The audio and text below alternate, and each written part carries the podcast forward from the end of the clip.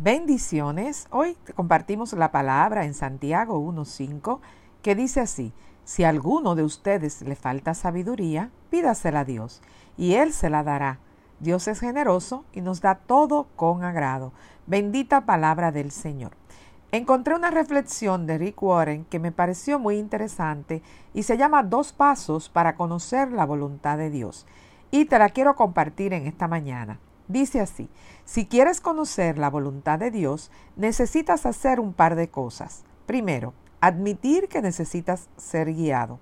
No nos gusta admitir cuando estamos confundidos, especialmente a los hombres. No les gusta esto, no está en nuestra naturaleza decir estoy perdido y detenernos a preguntar por orientación. Esa es la razón por la cual cuando se trata de conocer la voluntad de Dios, nos toma verdadero valor admitir que estamos confundidos y necesitamos dirección. El Salmo 25.9 dice, Él dirige en la justicia a los humildes y les enseña su camino. Esto es la nueva, nueva versión internacional. Si eres arrogante y crees que lo tienes todo resuelto, Dios dirá con mucho gusto, adelante. He conocido gente que me dice, he sido cristiano por 20 años y nunca he sentido que Dios me guíe. ¿Cuál es mi respuesta? Tal vez sea porque nunca has admitido que la necesitas. Te vas a trabajar asumiendo que ya sabes qué hacer sin orar por ello. Haces decisiones financieras sin orar por ellas. Haces planes de vacaciones sin orar al respecto. Haces decisiones sobre tu carrera sin orar por ello. Si eres soltero o soltera, sales a una cita sin orar por ello. Crees que sabes todo, pero quizás te quieras detener y admitir que necesitas ser guiado, porque es el primer paso para conocer la voluntad de Dios para tu vida. Segundo, pide a Dios con fe por dirección.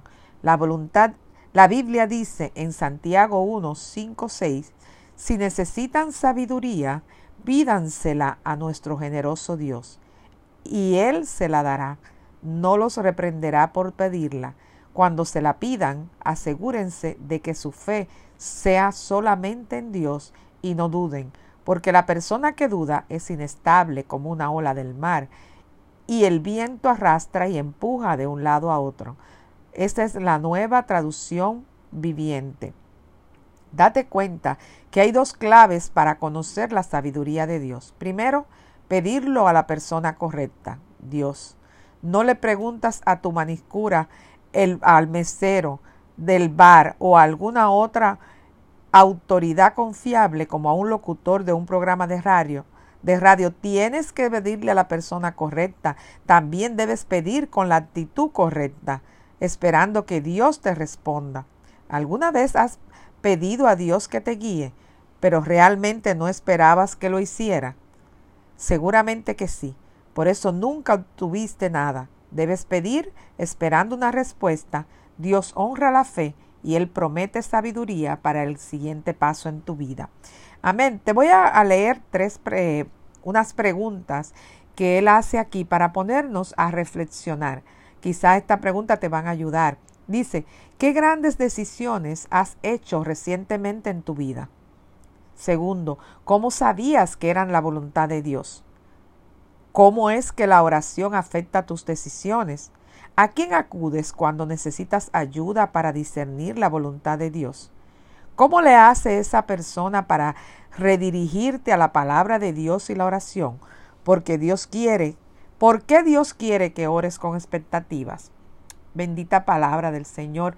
Esto que he leído de parte, ¿verdad?, que escribió Rick Warren, me parece muy interesante porque siempre estamos queriendo estar seguros de que estamos haciendo la voluntad de Dios, pero muchas veces eh, condicionamos la voluntad de Dios a mi voluntad, cuando es al contrario, mi voluntad se tiene que someter a la voluntad de Dios.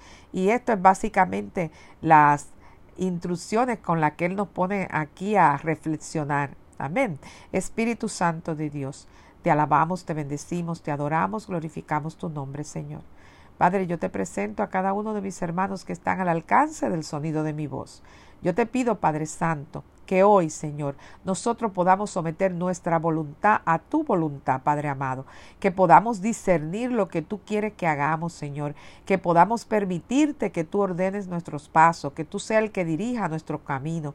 Oh Señor, toma dominio y control de la vida de cada uno de nosotros, Señor amado, para nosotros poder hacer tu voluntad, que es la que es agradable y perfecta, Padre, porque tus pensamientos son de bien y no de mal para nosotros, para darnos un futuro de esperanza. Oh Señor, glorifícate en cada vida que me escucha, glorifícate en cada familia, Padre amado, y ayúdanos, Señor, a hacer tu voluntad. Pon en nosotros el querer como el hacer, en el nombre poderoso de Jesús.